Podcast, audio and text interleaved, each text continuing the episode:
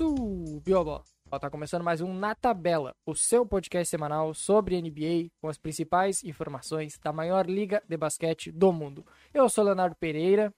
Eu sou Igor Escriu. E chegamos, finalmente chegou os playoffs da NBA. Mas antes da gente comentar, antes da gente passar já com um certo atraso na série de playoffs de primeiro round, vamos falar dos patrocinadores, dos parceiros do Na Tabela. Na tabela em parceria com o HT Sports, porque torcer é pouco. Siga eles lá nas redes sociais, arroba HT underline, underline Sports, o perfil dedicado a esportes americanos, que é o arroba HT Clutch, e acesse o site htesports.com.br. E compre camisas da NBA com a Topo Esportivo. Seguidor do Na Tabela tem 15% de desconto e frete grátis para todo o Brasil. Siga eles lá no Instagram, arroba Topo Esportivo, e no Twitter, arroba topo.esportivo. Então vamos subir a bola logo.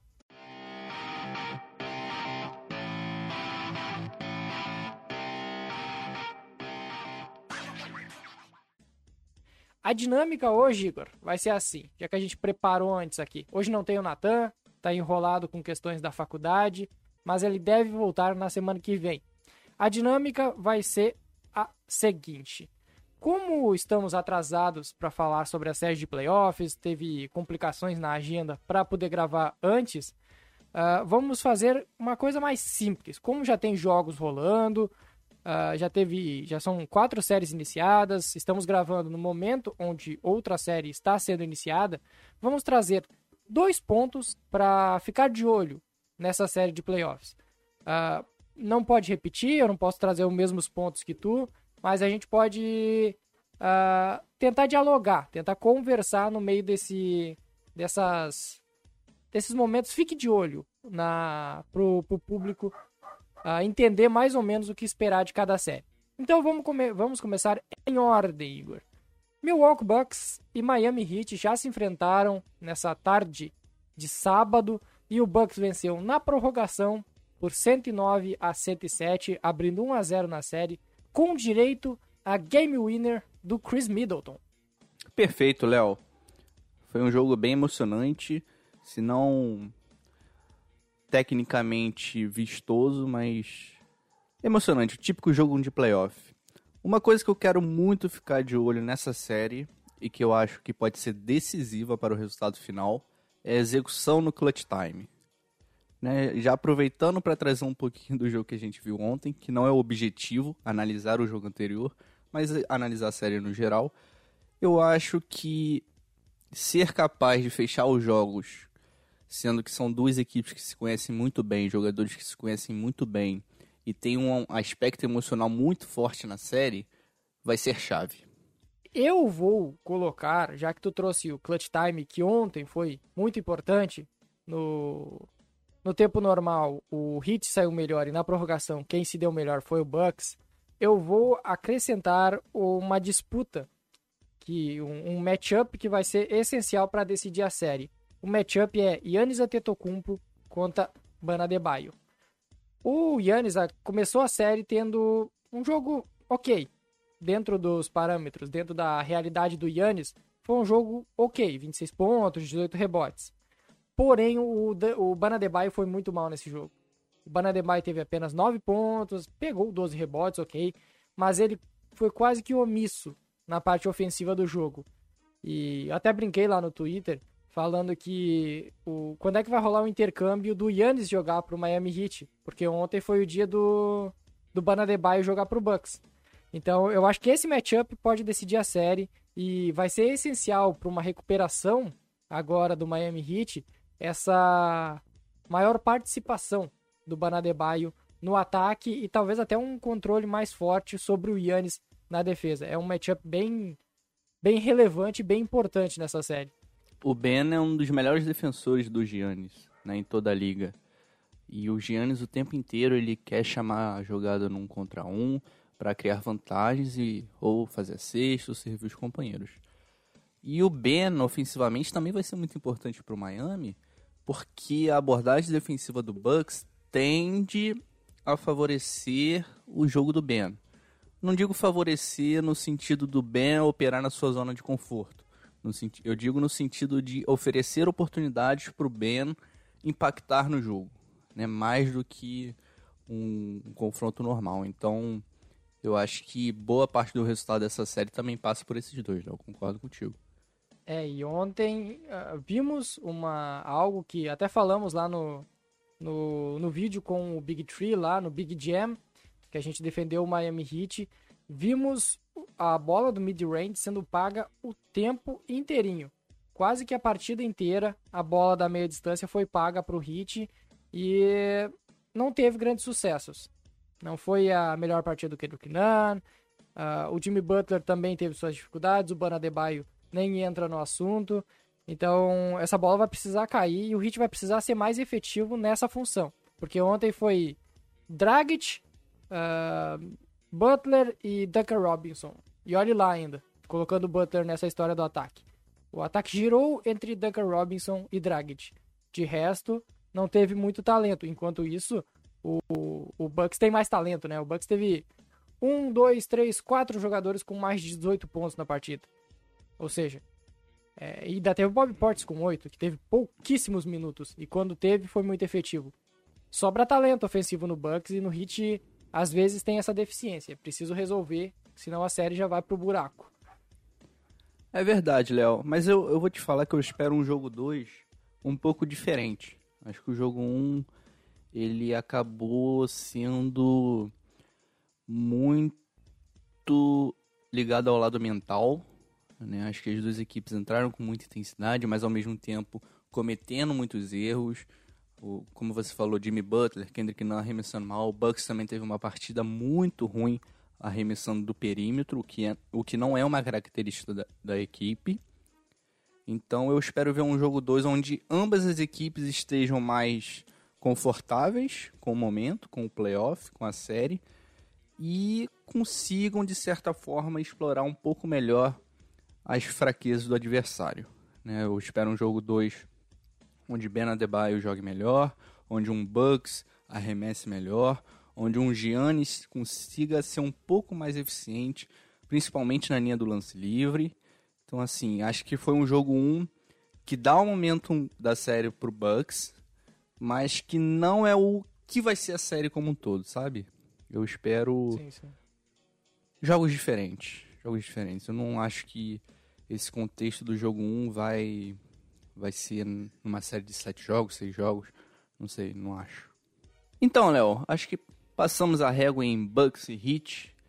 Que tal falarmos de mais uma revanche, Clippers e Mavs? É, vamos lá, o jogo de ontem teve vitória já do Dallas Mavericks, 113 a 103. Um, um fato curioso é que o Dallas Mavericks venceu todos os quartos, por pouca distância, mas venceu todos, o que demonstra que foi regular durante toda a partida. Mas eu vou destacar novamente, apesar que estamos ficando repetitivos, mas o Luka Doncic é a chave para uma vitória do Dallas Mavericks. Roubou o mando de quadra ontem? Roubou o mando de quadra. Mas precisa ter regularidade, porque este roubo de mando de quadra na primeira partida uh, é corriqueiro nos playoffs. Principalmente nesse confronto de uh, quarto, quinto, terceiro e sexto. Acontece com uma certa frequência. E depois o, a equipe que é melhor ranqueada, normalmente ela consegue recuperar, consegue ter vantagem. Mas eu vou destacar Luka Doncic. Ontem teve 31 pontos, 11 rebotes, 11 assistências, quer dizer, perdão, 10 rebotes. E ele é o dono do time e ele não tem muita ajuda, porque o Porzingis foi mal, o, o, segundo melhor pontuador foi o Tim Hardaway Jr. E aí, tu depender do elenco de apoio do Mavs vai ser muito difícil. Então, o, o vai ter, vai precisar ter séries nesse nível, vai precisar ter jogos nesse nível para que o Mavs seja realmente o, o vencedor dessa série. E é destacar também que são sete jogos do sete ou oito jogos do Luca nos playoffs e já é o terceiro triple double. O terceiro ou quarto jogo também com 30 ou mais pontos. É um absurdo o que o Luka Doncic faz. Fenômeno, fenômeno. Bom, Léo, concordo contigo. Acho que grande parte das chances do Mavericks passam pelo Luka Doncic. Né? A margem de erro para o Mavericks nessa série não é muito grande, por ser a equipe com menos talento agregado, né? até porque é difícil você ter mais talento agregado que o time do Clippers. É um dos times mais fortes da NBA nominalmente. Será que vem a pipocada de novo? Será que o Clippers vai de novo chegar e, e não vai? Será, cara? É uma série legal, hein? O, o Mavs entra com sangue nos olhos, tentando é, um resultado diferente do que vimos na temporada passada, com um time um pouco mais maduro. E o Clippers segue com favoritismo de sempre, né? O favoritismo. Menor, né? Dá pra se dizer que caiu um pouco em relação à temporada passada, mas ainda é uma das equipes favoritas. Só que, por incrível que pareça, ela se transformou meio que em low profile, sabe? Ficou abaixo do radar da liga. Então, eu acho que talvez aos olhos do público, aos olhos da mídia, tenha saído um pouco do holofote, mas eu acho que internamente não tem outra opção pro Clippers, né? É vencer ou vencer. É um time que vai ter um Kawhi podendo escolher onde vai jogar na próxima temporada. Um Kawhi Free Agent. A tendência é que ele renove? É que ele renove. Mas não deixa de ser uma questão. Eu quero destacar outro nome do, do nosso querido Dallas Mavericks, Léo. Eu quero destacar Kristaps Porzingis, né, que é um cara que ele tá começando como titular na posição 5. O Mavericks tem optado por formações onde usam os cinco jogadores em quadro aberto, justamente para facilitar e abrir espaços para o Luka Doncic. E eu acho que o Kristaps Porzingis, se ele conseguir consistentemente matar aquela bolinha de três, de repente em algumas situações punir os midmatches em formações mais baixas do Clippers e ser um protetor de aro decente, vai ser muito útil para o Dallas Mavericks. A gente lembra que na temporada passada ele se lesionou, teve uma lesão no joelho, jogou baleado, desfalcou o Mavs. E eu acho que a adição dele pode ser muito importante e vai ser muito importante se o Mavs quiser ganhar essa série. É, esse é um bom ponto. Precisa da segunda estrela aparecer, não adianta. Precisa que o Porzingis eleve o seu nível e agora ele está saudável. Então, tem que, tem que jogar. Chegou o momento de se provar pro Porzingis. Vamos para a próxima série aqui. Brooklyn Nets e Boston Celtics. Segundo contra sétimo no leste. O primeiro jogo foi 104 a 93 para o Brooklyn Nets, que é o grande favorito a vencer a liga nesse momento. Eu quero destacar, acho que talvez não, não necessariamente baseado no resultado dessa série, mas para os playoffs de uma maneira geral. A rotação do Brooklyn Nets, né? Porque já no jogo 1 a gente viu um quinteto titular que nunca tinha jogado, né? Com Blake Griffin na posição 5, com Joe Harris ao lado do Big Tree. E eu acho que isso é algo para ficar de olho, cara. A gente pela primeira vez vai ver um Brooklyn Nets usando o que tem de melhor, né? Testando formações que acredita ser, serem as mais eficientes. Você vai ver um James Harden liderando a segunda unidade. E eu acho que isso é algo para ficar de olho. Não acho que o Boston Celtics tenha muitas chances. Né? A lesão do Jalen Brown é um duro golpe. A temporada do Celtics não é muito boa. E, enfim, eu acho que a, nossa atenção passa a ser um pouco mais centralizada no Brooklyn Nets para já conseguir visualizar o teto desse time, para onde esse time vai, já pensando nos próximos rounds e como você falou, um dos favoritos ao título. Ontem o o Nets utilizou como pivô o Blake Griffin, que saiu como o pivô no small ball, o Jeff Green teve seus momentos na posição 5 e o Nicholas Claxton, que é o único pivô, né, dessa rotação, da rotação de ontem. Ainda tem o DeAndre Jordan, que não teve minutos ontem. Mas o Bruce Brown também tem seus minutos naquela posição. O, o, ou seja, isso daria, em teoria, uma vantagem no garrafão para o Boston Celtics. E esse vai ser o meu destaque do que pode surpreender nessa série, que é Robert Williams, o Time Lord. Um dos jogadores mais carismáticos e mais intensos da liga na atualidade. Ontem ele jogou poucos minutos, se for pensar, jogou 23 minutos, e contribuiu com 11 pontos, 9 rebotes e ênfase nessa parte, 9 tocos, 9 blocos. Empatou para a quarta posição na história dos playoffs e o recorde do, da franquia Boston Celtics. o que é algo absurdo, né? Porque é o Boston Celtics. A franquia do tamanho do Celtics ter o recorde em playoffs batido pelo Robert Williams em toco. História não falta ali, né, Léo? É verdade, porque é um jogador que se lesionou ainda agora recentemente, passa muito por esses problemas físicos. É, se lesionou no play-in, inclusive. Então eu acho que o Robert Williams pode ser um diferencial. E eu até acho que ele deveria ter mais tempo nessa rotação. Talvez entrar na posição 4 junto com, com o Tristan Thompson, quem sabe. Talvez até jogar na 5 como titular e o Thompson ficar meio reservado a minutos menores. Eu não sei. O, o Boston Celtics ou... precisa inovar em algo, precisa ser ou... diferente.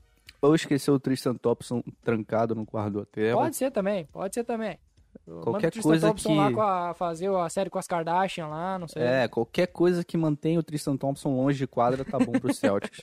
É um primeiro passo. E, é, ô Léo, é já que você já que você destacou o Time Lord, eu acho que o Jason Tatum também precisa ser melhor, né? Ontem ele teve um jogo difícil, não conseguiu produzir ofensivamente como ele vinha produzindo nessa parte final da temporada. Parecia até um pouco perdido em certos momentos. Parte disso, né?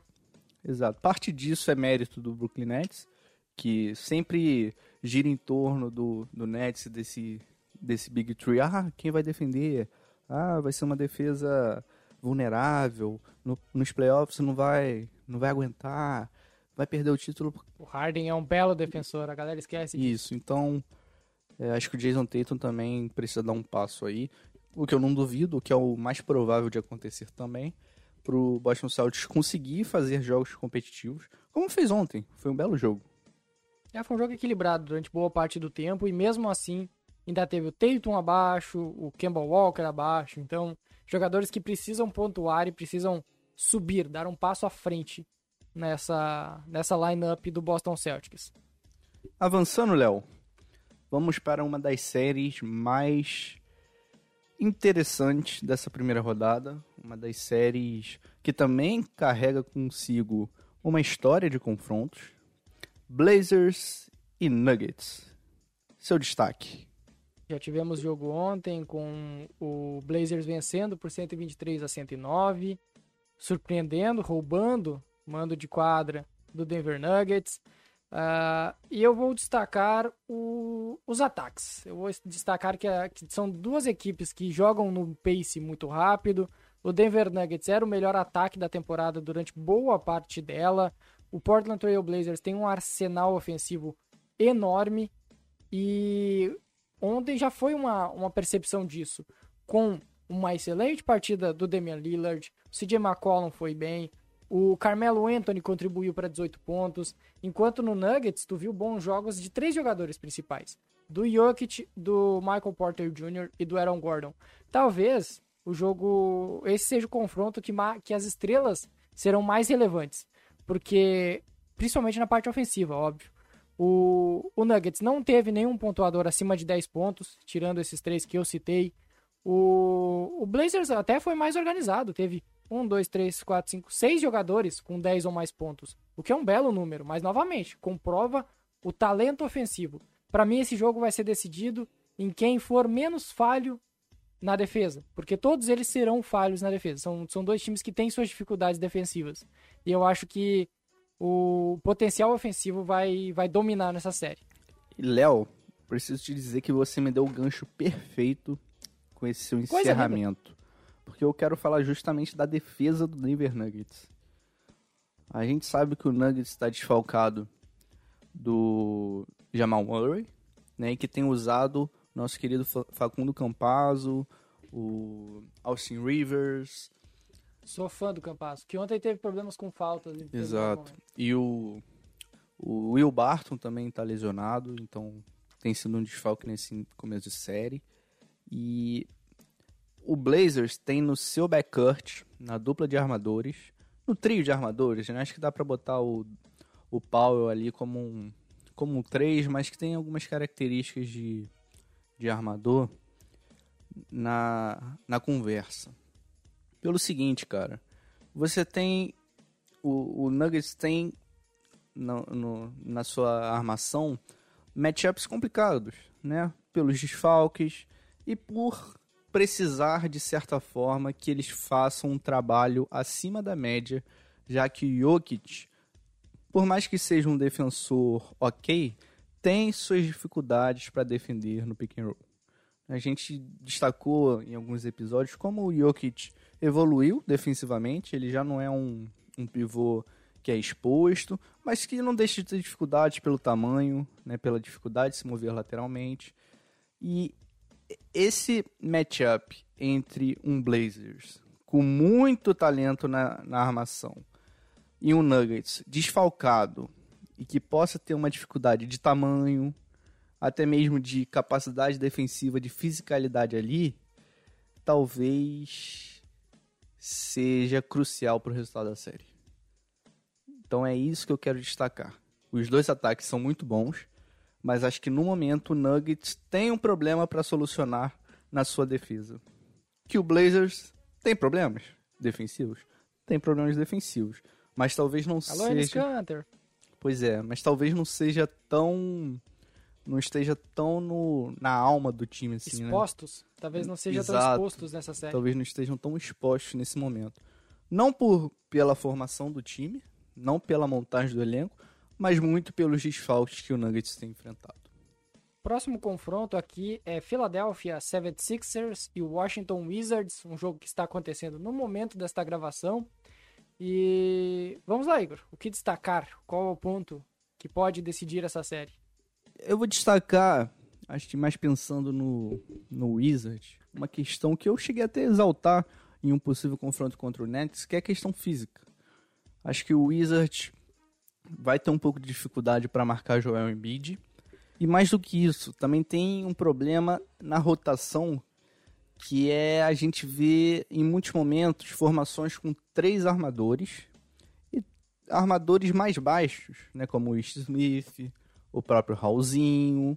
Então, como que o Wizards vai conseguir minimizar essa desvantagem no tamanho, na força física e produzir?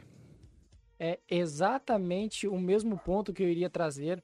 O Scott Brooks já deu entrevista, já falou, já se pronunciou algumas vezes que ele pretende usar três armadores. Três armadores nativos em determinado momento das partidas, em boa parte dos jogos. Esses três armadores variam entre Westbrook e Bill, somados a ou Raulzinho ou Ish Smith.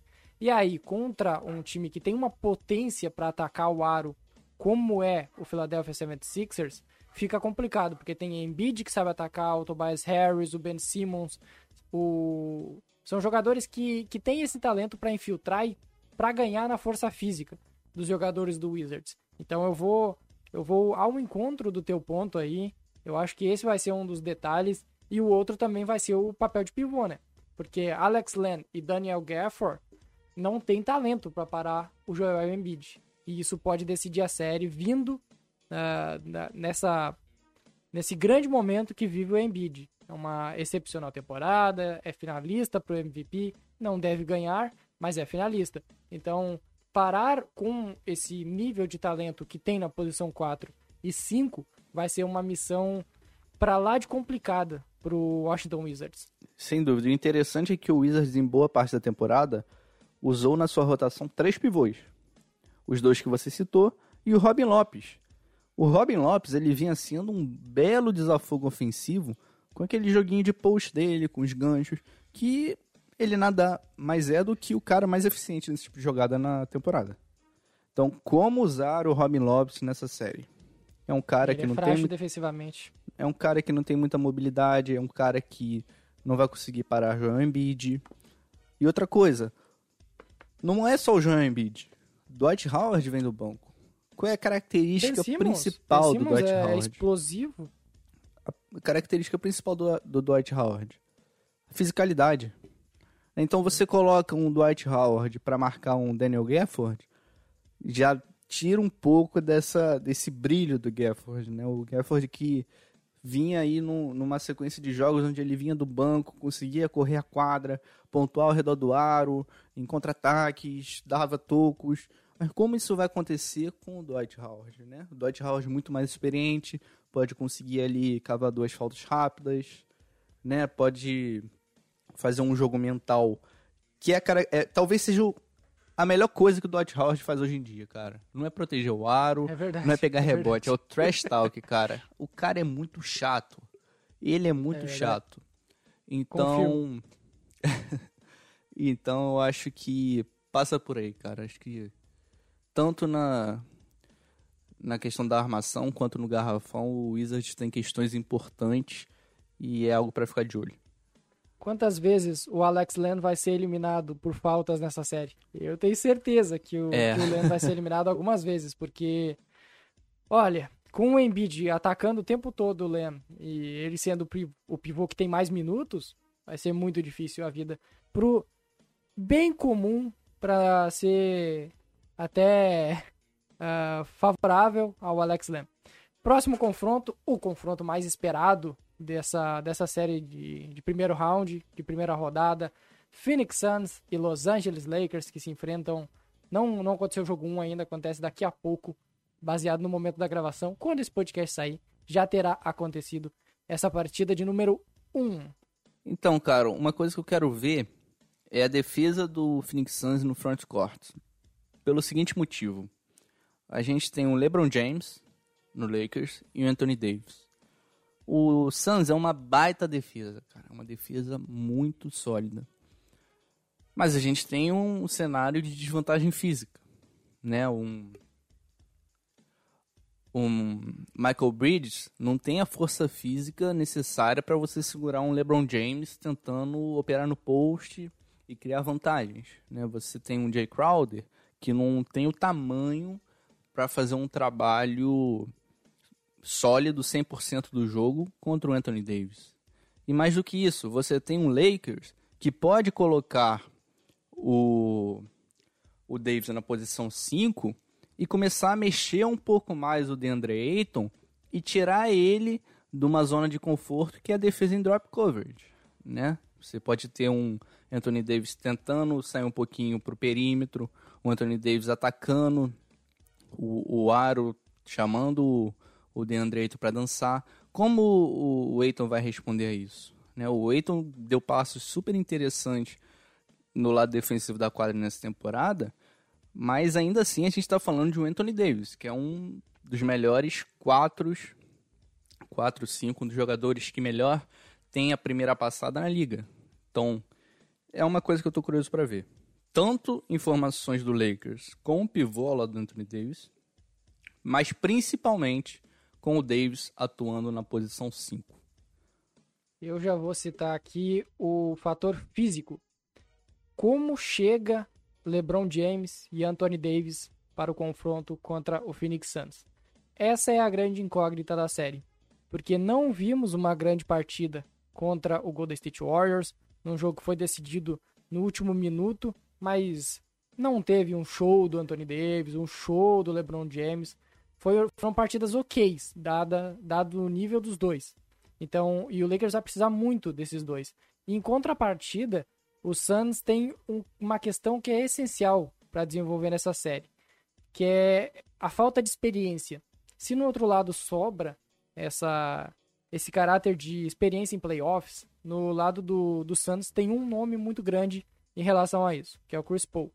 Tem o Jay Crowder também, mas o restante do elenco tem pouca, tem pouca rodagem nos playoffs. E isso vai ser importante para ver como a série vai desenrolar caso o Suns seja colocado em uma posição de ah, vença ou está eliminado, vença ou estará muito próximo da eliminação. Nesses momentos onde vai ter que se provar que, que é outro questionamento. Para mim, é, a incógnita do Suns é a experiência, a incógnita do, do Lakers é ah, a questão de saúde mesmo. Como estarão os jogadores? Sem dúvida, Léo. E essa questão da experiência também entra no jogo 1. Né, eu, eu comentei um pouco Exatamente. sobre Bucks e Heat, do como o jogo foi foi mais pro lado físico, pro lado mental, do que propriamente pro lado técnico. Né? A gente não viu um jogo tecnicamente vistoso. E pode ser o caso também de um Suns e Lakers. Né? Então, concordo contigo. Avançando aqui, Léo, vamos falar de uma das séries que eu tô mais ansioso para assistir, que é Knicks e Hawks. Qual a sua expectativa? Qual o seu ponto pra gente ficar de olho? esse confronto ele é cheio de dúvidas. Porque, primeiro que são equipes que têm pouca experiência em playoffs recentemente. O, o, os, os times não, não têm sido figurinhas carimbadas nos playoffs nos últimos anos. E um elenco jovem do, do Atlanta Hawks, um elenco também jovem do, do New York Knicks. É um confronto equilibrado e que, para mim, ele vai ser decidido no detalhe e aí as estrelas vão ter que aparecer. O, o Julius Randle vai ter que ser o jogador que ele foi durante toda a temporada, vai ter que ser cada vez mais mais importante, cada vez mais chamando a, a responsabilidade na parte ofensiva e o Trey Young vai ter que dar o passo à frente para voltar a jogar o que se esperava dele nessa temporada. É uma boa temporada do Trey Young, mas não é nada acima da curva. Nos confrontos na temporada tá 3-0 pro New York Knicks, sendo que dois deles foram apertadíssimos. Um foi 137 127, teve 123 a 112, teve jogos recentes, teve um 113 a 108. O Knicks tem vantagem na temporada. E eu acho que tu vai destacar a defesa, mas vamos lá. Pois é, Léo, acho que você já me conhece bem. Eu quero pontuar duas questões. Duas questões dentro de uma só. Que é primeiro, como o Hawks vai parar Julius Randle? Hawks vai escolher dobrar a marcação e deixar que os outros jogadores do Knicks vençam eles em tese, em tese, não tem um jogador de posição 4 com a característica de defesa pro Julius Randle, né? John Collins, esse jogador, o Bogdanovic talvez vá fazer essa função, até o Danilo Gallinari, que é um péssimo defensor, talvez apareça também nisso aí. Exato. E isso me joga para outra questão. Como o Hawks vai manusear essas essas lineups em quadra, sendo que eles podem colocar, por exemplo, quando o Capela não está em quadra, meu pivô é o John Collins, certo? Quando o John Collins não está em quadra, meu pivô é o Capela. E quando os dois estão em quadra, é o Capela, né? Quando os dois estão em quadra, é o Capela.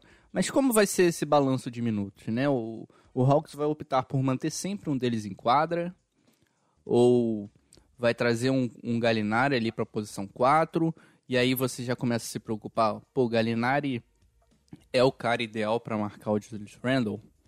A mobilidade do Galinari é algo impressionante, né? Exato. Parece que ele tá arrancando em câmera lenta. Aí você tem outra questão, DeAndre Hunter, que vem tentando pegar um ritmo depois da cirurgia que ele fez no joelho. É um cara para ficar de olho também, cara, na minha opinião. É como ele vai ser importante para o Hawks nessa série, porque em teoria a fisicalidade dele será crucial se ele receber minutos na posição 4. Então você consegue imaginar um quinteto do Hawks onde você tem um DeAndre Hunter na posição 4, um John Collins na posição 5, um Capelá na posição 5, com um Galinari vindo na posição 3 e aí sim você tem um pouco menos de preocupação do lado defensivo da quadra, levando em consideração que o Knicks tem um, um RJ Barrett que não é não chega a encantar com seus recursos ofensivos, apesar de fazer uma boa temporada. E um Red Bullock que também não é um cara com muito recurso ofensivo, e aí sim você Rose. consegue. É, aí o Rose o Rose é uma questão legal, vai ser cara. relevante nessa série. Vai, vai ser, ser relevante. e mais do que isso, o Hawks vai ter a preocupação o tempo inteiro de esconder o Trae Young. Sim, na defesa principalmente, porque na nossa defesa. senhora. Exato. E aí você tem no Knicks um Julius Randle que cria com a bola, recebendo bloqueios do armador, recebendo um bloqueio do Alfred Payton. Dois pontos. Primeiro, o, o Hawks ele tem muita dificuldade para marcação nesse backcourt deles, porque o Trey Young é ruim de defesa, o, o Kevin Herter não é um grande defensor. O, o Lou Williams está longe de ser referência nesse assunto. E ainda tem o Gallinari, um pouco mais para frente, que não é um grande defensor. O John Collins não é algo absurdo que brilha os olhos. Então a defesa do Hawks é um problema, enquanto a defesa dos Knicks é algo muito positivo da equipe. E ainda tem o Derrick Rose com a sua experiência, que ele pode armar o time, controlar melhor essa posse e saber usufruir dos problemas defensivos do Hawks. E o outro ponto é que o Knicks não tem pivô, pivô para pontuar, mas tem pivô para defender. Como é que vai ficar essa questão? Porque o Capela é um excepcional defensor, é um bom defensor de aro. Só que ele não é um, um bom defensor saindo ali do, do post. Será que o, o, o, o Knicks não vai usar um small ball em alguns momentos aí para tentar usufruir dessa defesa uh, de perímetro que é bem, bem deficitária do Hawks? Eu acho improvável o Knicks usar um small ball. Eu acho improvável. Eu acho que talvez a gente veja um Capelá marcando o Julius Randle, mas eu não sei se o Tom Thibodeau vai fugir do que ele fez a temporada inteira, né? Que era o Nerlin Snow na posição 5 e o Taj Gibson vindo do banco e mantendo basicamente o mesmo estilo. Entende? Nem o Obitopin será? Nem o Obitopin para tentar espaçar a quadra? Eu acho que o Obitopin vai jogar os cinco minutos, os cinco minutos que o Julius Randle ficar no banco. Se ficar cinco minutos. Se... Eu acho que é menos. é, eu acho que a função do Obitop vai ser essa daí. Não, não perder o jogo nos cinco minutos que o Julius Randle descansar. Ai, ai, é por aí. Último confronto, Igor. Utah Jazz e o surpreendente Memphis Grizzlies. Surpreendente para alguns, para outros nem tanto, né, Igor? Exato, e eu tô muito feliz que o Memphis Grizzlies chegou aos playoffs, porque é um dos meus times favoritos, um dos times que eu mais assisti na temporada e mereci, mereceram, né, cara? Bateram na trave na temporada passada e dessa vez com o show do Jamoran, do Dylan Brooks, nosso querido Dylan Brooks, conseguiram a vaga depois de vencer o Warriors no play-in. Uma coisa dessa série que eu acho que vai ser chave e que foi determinante nos jogos da temporada regular é o duelo entre Jonas Valanciunas e Rudy Gobert. Porque o Valanciunas é um cara, um pivô que em algum lugar de Minas, na Tampinheiro chora. Exato, ó, pivôs como pauta do podcast. Porque o Valanciunas, o jogo dele é baseado no garrafão, né? O jogo de post, a tábua ofensiva, é um cara que pega muitos rebotes ofensivos. E o Rudy Gobert é um cara também marcado pela sua proteção de aro e pela sua capacidade de pegar rebote. Então, o quão efetivo vai ser Jonas Valanciunas nessa série? Porque um Grizzlies com Valanciunas pouco produtivo é um time que tende a ter muitas dificuldades, porque a inspiração ofensiva ao redor dele não é das melhores do mundo. Você não quer ver um Dylan Brooks arremessando 25 bolas no jogo de playoffs. Nem o Kyle Anderson. Nem o Kyle Anderson. Então, acho que muito dessa série gira ao redor de Giannis Valanciunas e Rudy Gobert. Eu acho que é uma série muito complicada pro Grizzlies. Na temporada muito. foi 3-0 pro Utah Jazz e é o pior matchup possível pro Memphis Grizzlies. Um time que ataca o garrafão, que prefere a jogada de infiltração, a bola de dois, a bola de três, e pega um, um excepcional defensor, o melhor da liga, um dos melhores da história na posição de, de protetor do aro ali.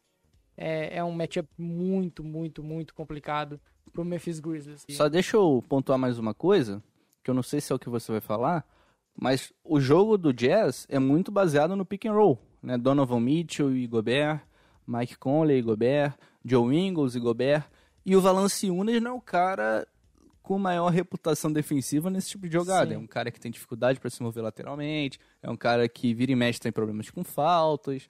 Então, olha aí, olha a importância desse desse matchup entre Gobert e Valanciunas para o resultado dessa série. Eu até acho que o Valanciunas vai fazer uma série uma série de boa qualidade, mas não vai ser o suficiente. Então vai ter que precisar, alguém vai ter que subir de nível no, no Grizzlies. E já que o hype tá enorme, estão agora uh, deram um overreact nele de tudo que, quanto é jeito na última semana, para mim o Jamoran é a chave para um possível, quem sabe, no futuro, uh, a complicação para o Memphis Grizzlies, a ajudar o Grizzlies a chegar mais longe. Eu acho pouco provável, mas se o Grizzlies tiver o Jamoran num bom nível, ele vai num excelente nível, porque ele vai ter que ser absurdo, que nem ele foi contra o Golden State Warriors, pro, pro Grizzlies ter qualquer chance. E eu vou citar outro ponto, que talvez tu até fosse trazer uh, na sequência, o Dylan Brooks marcando o principal armador do time deles. Seja o Donovan Mitchell, seja o Mike Conley, uh, ou até o Bogdanovich, qual for o jogador que estiver pontuando melhor, estiver em uma noite melhor, ele deve receber a marcação do Dylan Brooks. E isso é um ponto a ficar de olho, porque o Dylan Brooks é um dos melhores marcadores homem a homem da liga. Perfeito, Léo, e muito físico, né, cara? É um cara. A gente citou o Dwight Howard. Eu fico cansado só de assistir ele. Só de assistir é. ele eu fico cansado. Credo, como corre? A gente falou do Dwight Howard. O, o Dylan Brooks tem algumas características semelhantes, né? Nesse jogo físico, no trash talk. Então é um cara que acaba ditando o tom do Memphis Grizzlies. Né? O, o Grizzlies que ganhou essa vaga nos playoffs através de, de um jogo muito físico e defensivo. Né? Dá para dizer que a defesa do Grizzlies foi a chave para a vitória no, contra o Golden State Warriors, especialmente o trabalho no Curry.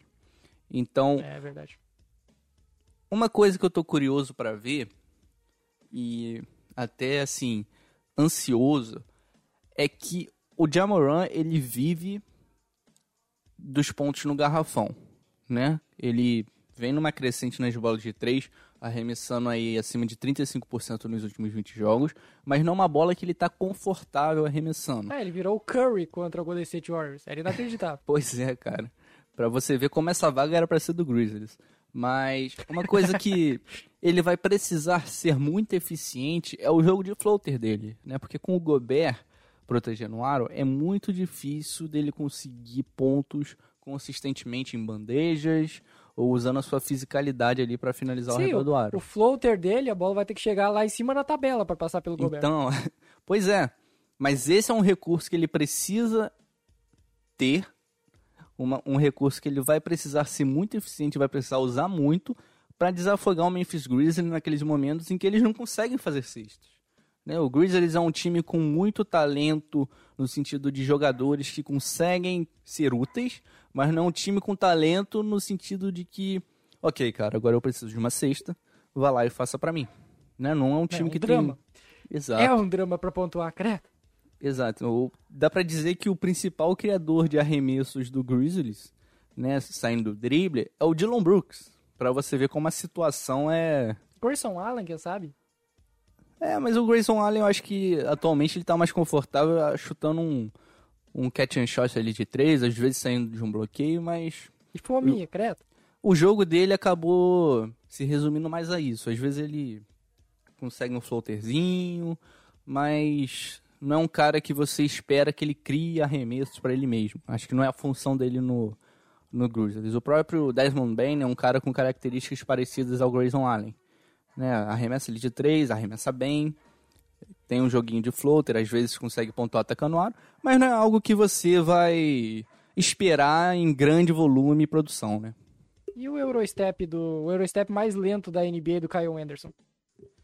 É fascinante assistir esse cara jogar basquete, cara.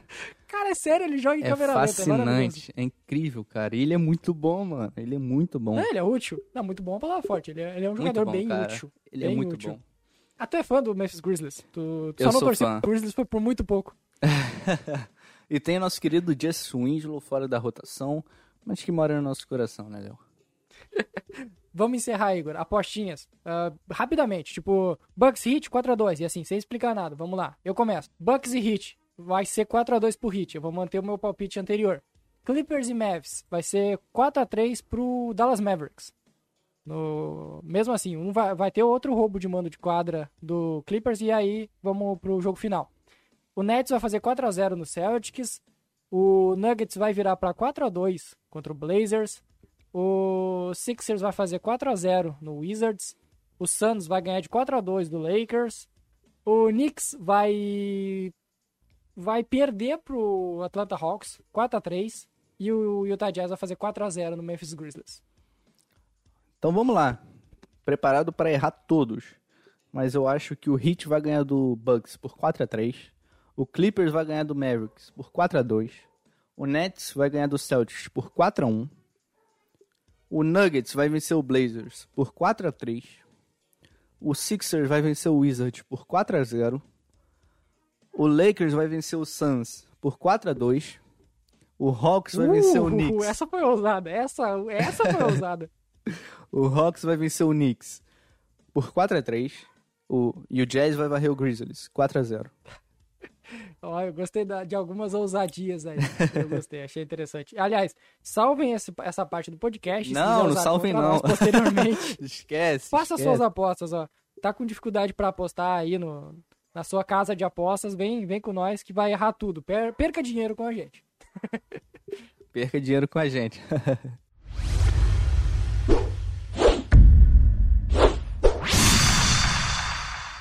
Então vamos encerrando mais uma edição do Na Tabela. Lembrar para vocês de nos seguir nas redes sociais, arroba Na Tabela Podcast no Twitter e no Instagram. E assine o nosso feed para não perder nenhuma nova edição desse podcast que vai entrar em ritmo en fuego agora nos playoffs. E quando tiver algo muito surpreendente, a gente vai vir aqui fazer uma edição mais do que especial. Então é isso, galera. Até a próxima semana. Valeu!